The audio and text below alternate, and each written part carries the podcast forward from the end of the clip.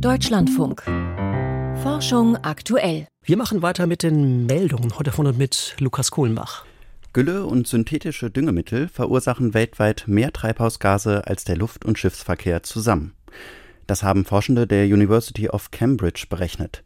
Im Journal Nature Food haben sie erstmals genau beziffert, wie viele Treibhausgase bei der Produktion von Düngemitteln und beim Ausbringen auf die Felder entstehen. Vor allem natürliche Abbauprozesse der Düngemittel auf den Feldern verursachten viele Treibhausgasemissionen, deutlich mehr noch als bei der Produktion der Stoffe, schreiben die Studienautoren. Ein sparsamerer Einsatz wäre also der wichtigste Hebel, um die Emissionen zu senken. Plötzliche Todesfälle im Kindesalter sind offenbar oft die Folge genetischer Erkrankungen. US-amerikanische Forschende haben Daten zu plötzlichen Todesfällen bei Kindern in der kalifornischen Stadt San Diego zwischen 2015 und 2020 ausgewertet. Genetische Analysen zeigen, dass über 40 Prozent der Kinder an teils unentdeckten genetischen Erkrankungen litten. Für rund ein Drittel dieser Erkrankungen hätten auch Behandlungsmethoden zur Verfügung gestanden. Das Forschungsteam schreibt im Journal JAMA Network Open, genetische Tests im ersten Lebensjahr könnten möglicherweise die Säuglingssterblichkeit spürbar senken.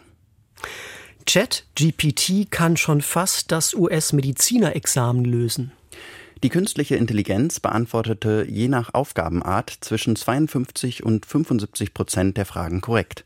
Um die Abschlussprüfung zu bestehen, müssen in den USA meist rund 60 Prozent der Antworten stimmen. ChatGPT könnte also in manchen Bereichen das Medizinerexamen schon heute bestehen. Bei offenen Textantworten war ChatGPT am besten, zeigt die Studie im Journal PLOS Digital Health. Mit Multiple-Choice-Fragen zum Ankreuzen hatte das System dagegen Schwierigkeiten. Bildfragen mussten die US-amerikanischen Wissenschaftler komplett entfernen, weil ChatGPT nur Texteingaben erkennen kann. In Kenia haben Forscher die wahrscheinlich ältesten Exemplare der sogenannten Oldowan-Steinwerkzeuge entdeckt. Diese Werkzeuge waren ein technologischer Entwicklungssprung. Unsere Vorfahren verarbeiteten damit erstmals Steine zu rudimentären Hämmern, Äxten und Messern. Damit konnten sie neue Nahrungsquellen erschließen. Die am Südufer des Viktoriasees in Kenia gefundenen Steinwerkzeuge könnten bis zu 2,9 Millionen Jahre alt sein, schreibt ein internationales Forschungsteam in der Fachzeitschrift Science. Das sei älter als die bislang ältesten Funde dieser Werkzeuge in Äthiopien. Bei Hunden könnte die richtige Ernährung im Welpenalter spätere Magen-Darm-Beschwerden verhindern.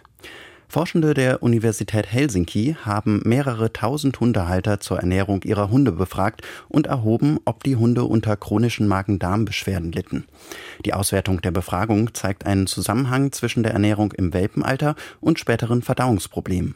Welpen, die viele unverarbeitete Lebensmittel aßen, wie rohes Fleisch und Essensreste, hätten später im Leben weniger häufig eine chronische Magen-Darm-Erkrankung.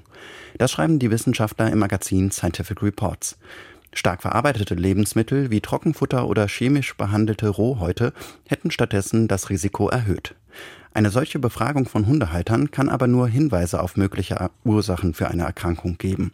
Die Studienergebnisse sind noch kein Beleg dafür. Bei einem Test wurden fast alle Triebwerke der riesigen Starship-Rakete gezündet. Die Rakete des privaten Raumfahrtunternehmens SpaceX ist die größte der Welt. Bei dem Testlauf ist sie fest am Boden verankert gewesen, damit sie nicht abheben konnte. Die Techniker mussten allerdings eines der 33 Triebwerke vor dem Test deaktivieren. Ein weiteres habe sich automatisch abgeschaltet, erklärte der SpaceX-Gründer Elon Musk. 31 Triebwerke hätten erfolgreich gezündet. Das sei genug, um die Erdumlaufbahn zu erreichen. Ein erster Flug in die Erdumlaufbahn könnte im März erfolgen.